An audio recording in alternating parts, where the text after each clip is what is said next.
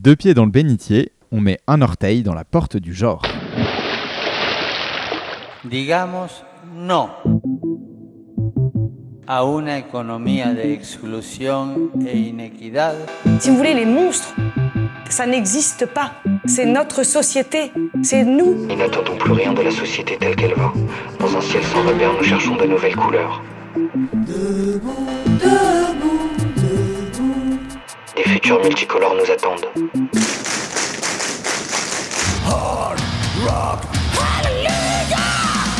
How dare you? Bonjour à toutes et à tous.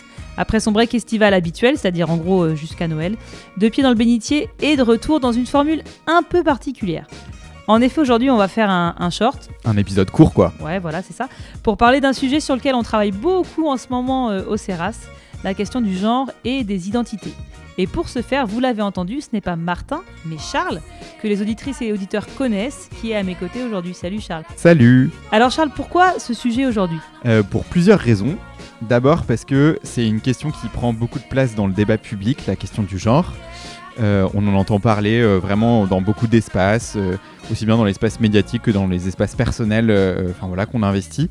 Mais on en entend très peu parler dans l'église. C'est un sujet aussi où il y a des positions passionnelles. On pourrait dire d'un côté il y a les woke, de l'autre côté il y a les réac. Et en fait, ça mérite d'aller creuser plus loin, de vraiment comprendre ce qui est en jeu. Et donc, c'est notre sujet de session, et donc c'est pour ça qu'on avait envie d'en parler aussi aujourd'hui. Une session qu'on a construite avec des partenaires, parce que c'est pas juste un débat de société, mais c'est une réalité de terrain, une réalité euh, concrète, humaine, qu'on doit comprendre et à laquelle on doit faire face. Notre session, elle est annuelle, on le rappelle, c'est 4 jours de formation et effectivement, comme tu le disais, elle est toujours construite avec des, des partenaires et c'est ces partenaires qui sont avec nous aujourd'hui pour évoquer justement comment cette question est venue questionner, peut-être percuter leurs organisations et la manière dont, ces organisations y, y répondent. Alors Noémie, tu es chargée de projet diversité et inclusion au Scout et Guide de France. Bonjour. Bonjour.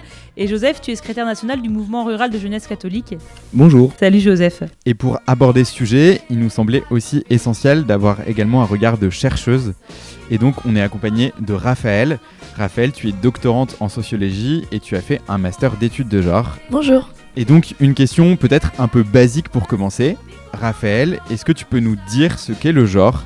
Et quels sont les enjeux qui en font un sujet brûlant aujourd'hui Oui, bien sûr. Bah, la notion de genre, c'est une notion qui s'est développée depuis euh, pas mal d'années maintenant et qui se construit en parallèle de la notion de sexe, comme étant euh, le sexe est, une identité euh, biologique, c'est-à-dire mâle et femelle, en fonction du corps et des organes génitaux.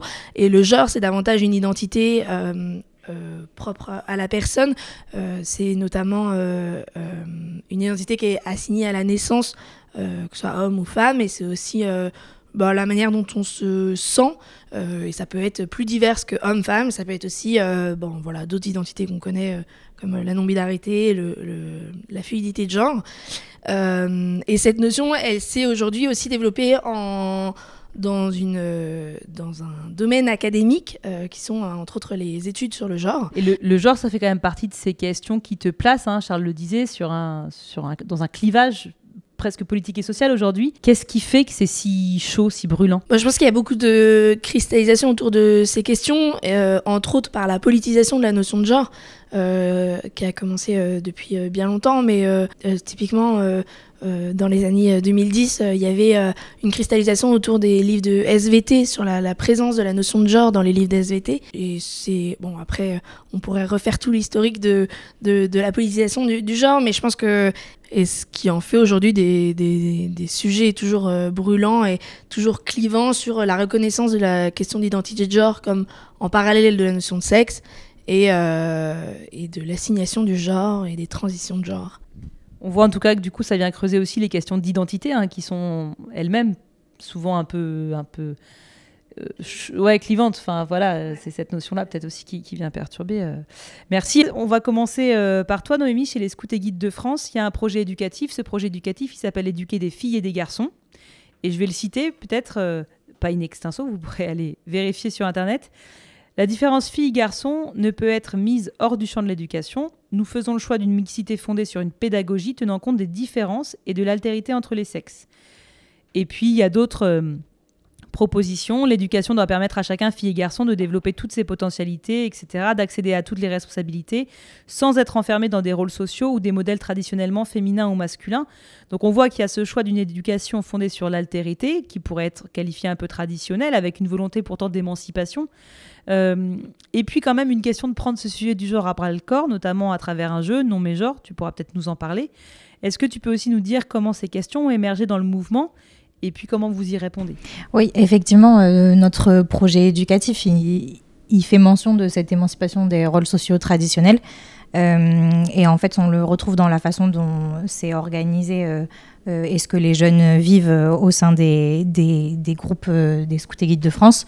on a la question d'activité, enfin de vie quotidienne en non-mixité, où en fait, et les groupes de garçons et les groupes de filles vont faire des services qui sont euh, soit euh, traditionnellement féminin. Et en fait, il y a cette, cette non-mixité qui permet que euh, ces rôles sociaux traditionnels soient un peu transcendés. et effectivement, on s'empare de ces sujets avec des outils d'éducation à la vie affective, relationnelle et sexuelle, donc le nom mégenre qui est d'ailleurs en pleine refonte. Le nom mégenre il a été créé en 2015. et en fait, ces questions de genre euh, de vie affective et la façon dont on, euh, on les aborde, elles évoluent très rapidement. Et euh, la jeunesse aussi, elle évolue très rapidement avec des questionnements qui parfois nous surpassent. et donc c'était assez important pour nous de le réécrire avec des choses plus actuelles qui résonnent plus actuellement avec les jeunes. donc c'est un travail qui est en cours. et il y a également des réflexions sur les questions de de l'accompagnement des questionnements des jeunes sur les questions de genre et donc sur la transidentité. Euh, c'est des, des questionnements que tous les jeunes peuvent être amenés à se poser à un moment donné. Euh, et donc, euh, c'est aussi important pour nous que nos éducateurs et éducatrices puissent avoir des clés de compréhension, avoir des clés de réponse, ou alors de pouvoir orienter les jeunes s'ils ont ces questionnements-là. Euh, et donc c'est vraiment euh, quelque chose qui émerge de notre réseau de bénévoles, qui est une demande de nos éducateurs et éducatrices d'avoir euh, des, éléments de, réponse et de réflexion sur ces sujets-là. Et ça peut être très concret, j'imagine, parce que on sait qu'il se passe beaucoup de choses, par exemple, je sais pas, pendant les camps d'été. Enfin voilà, les jeunes vivent et puis ces questions émergent. Et donc, on est avec des, jeunes éducateurs et éducatrices qui eux-mêmes peut-être sont pas totalement, enfin, n'ont pas aboutit une réflexion sur la question, enfin, ou sont aussi en questionnement. Et donc, euh, voilà, est-ce que c'est des choses euh, concrètement, comment ça se traduit justement, puisque c'est basé, tu le disais, sur euh, une non-mixité dans les services, dans aussi la manière dont s'organise la vie quotidienne, c'est-à-dire le sommeil, etc. Est-ce que c'est des choses sur lesquelles vous êtes amené à vous interroger aussi concrètement comment on organise la vie quotidienne en fonction, par exemple, des demandes des jeunes? C'est exactement le point de cristallisation de ces questions. La question de la vie quotidienne, les questions qu'on a le plus euh, eu, c'est comment on fait si on a euh, un jeune qui nous dit moi mon genre il correspond pas euh, à celui qu'on m'a assigné à la naissance. Et du coup je veux plus dormir dans la tente des garçons ou je veux plus dormir dans la tente des filles je veux dormir dans la tente qui correspond à mon genre il y a aussi la question de comment on fait pour les douches les sanitaires ce genre de choses. Et du coup c'est vraiment ces deux éléments les couchages et l'hygiène qui cristallise ces questions-là. Euh, et pour le moment, le choix qui a été fait, c'était de... en fait, il n'existe pas euh, réglementairement euh, de, d'explications et de directives assez claires sur ça. Nous, on est soumis à, la réglementation accueil collectif de mineurs, donc on a un certain, enfin la, non-mixité des couchages est interprétée selon certains textes, et donc pour pour un petit peu enrichir ça. Il y a aussi la directive Blanquer euh, qui a été euh, assez euh, assez relu et euh, interrogé pendant nos réflexions sur ces sujets-là. Donc ce qui régit euh, ces questions-là dans l'éducation nationale. Exactement. En fait, c'est le seul document sur lequel on peut se baser pour le moment pour enrichir ces réflexions et essayer d'apporter euh, des solutions à nos éducateurs et éducatrices. Merci beaucoup. Joseph, au MRJC, vous avez mené tout un panel d'actions sur les questions de genre. Je crois pendant trois ans, vous aviez un projet avec des diagnostics de territoire. Vous avez aussi eu un séminaire de recherche-action. Vous avez produit des vidéos, tout un tas de ressources. Le MRJC, c'est un mouvement d'éducation populaire qui est implanté avant tout en milieu rural. Qu'est-ce qui vous a donné envie de creuser spécifiquement ces questions? Est-ce qu'il y a une particularité de la manière dont le genre est abordé en milieu rural? Eh bien oui, euh, la question elle est partie des jeunes directement, donc des jeunes de 13 à 30 ans, euh, habitants, habitantes euh, des milieux ruraux. ben, ce sont des jeunes qui se posaient des questions des questions autour du genre. Et le MRJC propose espace de propose des espaces de, confiance où ces jeunes se sont sentis ben, libres de s'exprimer sur le sujet, d'exprimer leurs questionnements, d'échanger entre eux, entre elles.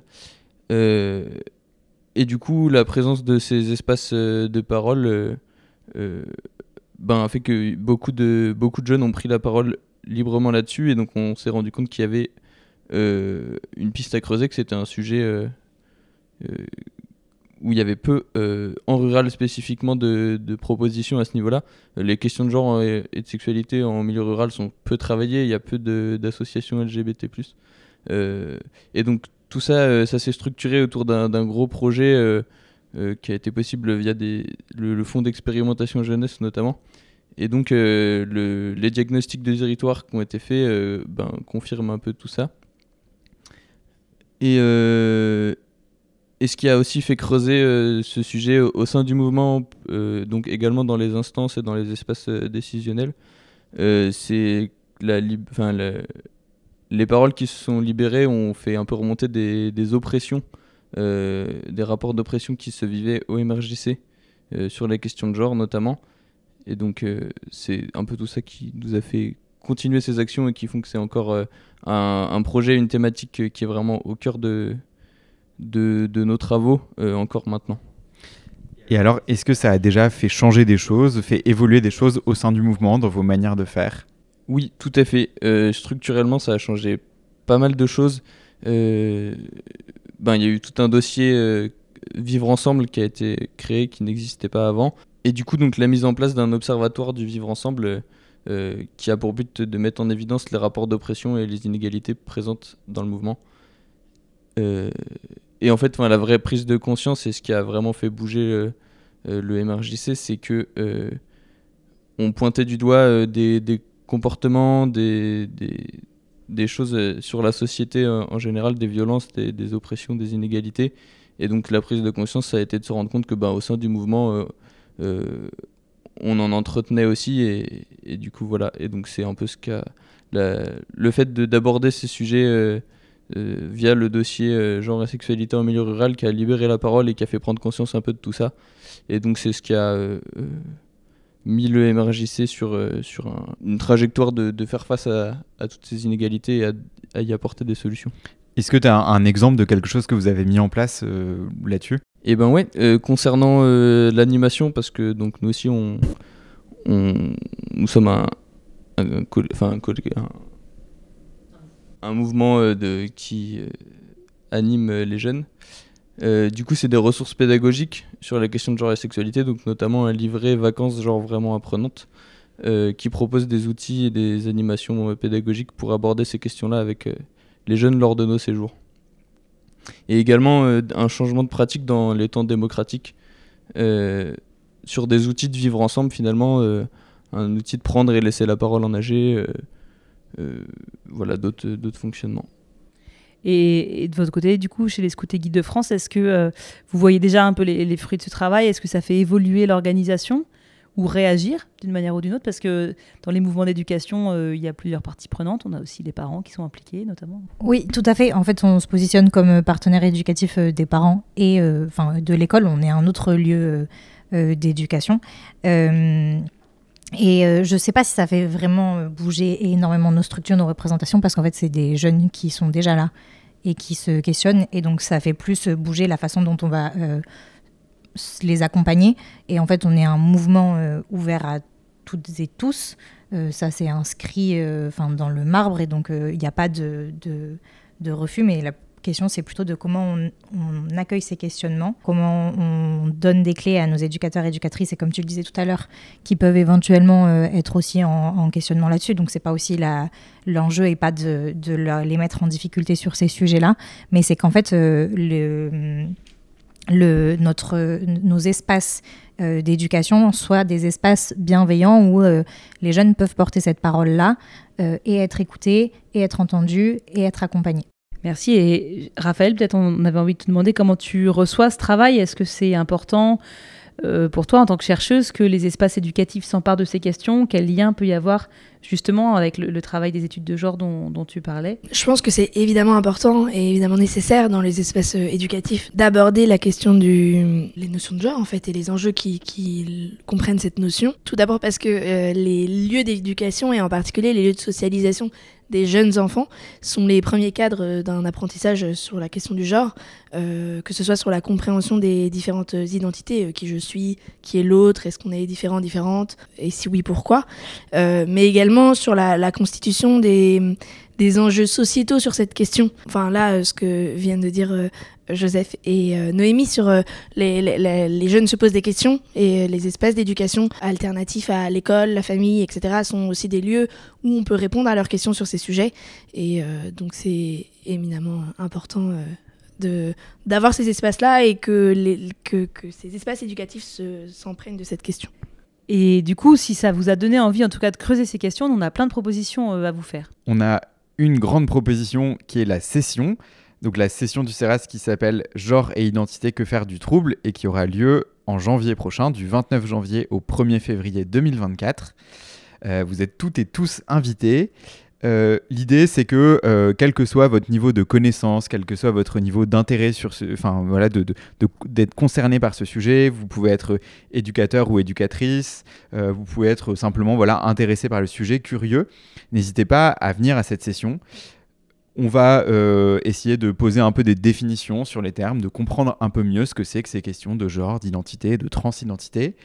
On va essayer aussi euh, bah voilà, de comprendre ce que ça fait, ce que ça peut euh, interroger dans la société, aussi dans l'Église d'un point de vue de la théologie. Et puis, euh, on va avoir en particulier le mercredi, une journée où on va parler d'éducation.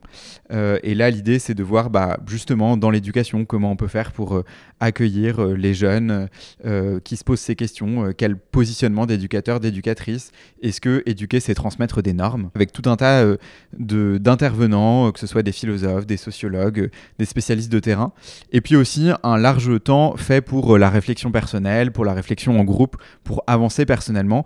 Et l'idée, c'est vraiment que chacun, chacune puisse à la fois euh, avancer, euh, discuter avec d'autres. On veut vraiment avoir un cadre important de dialogue entre les personnes, respectueux des positions des uns et des autres. Et puis finalement, arriver chacun à avoir son propre horizon et, et à voir comment avancer, comment comprendre mieux ce sujet. On espère en tout cas que ça aura euh, aiguisé votre curiosité et votre euh, appétit. Nos intervenants du jour seront là aussi pour présenter euh, certains des outils dont ils ont parlé. Donc euh, on vous attend nombreux et d'ici là, Si vous avez besoin des informations, vous allez toutes les trouver sur le site du CERAS, ceras-projet.org. N'hésitez pas aussi à nous contacter euh, via la page aussi de Pied dans le bénitier. et le podcast reviendra bientôt pour de nouveaux sujets. À bientôt À très bientôt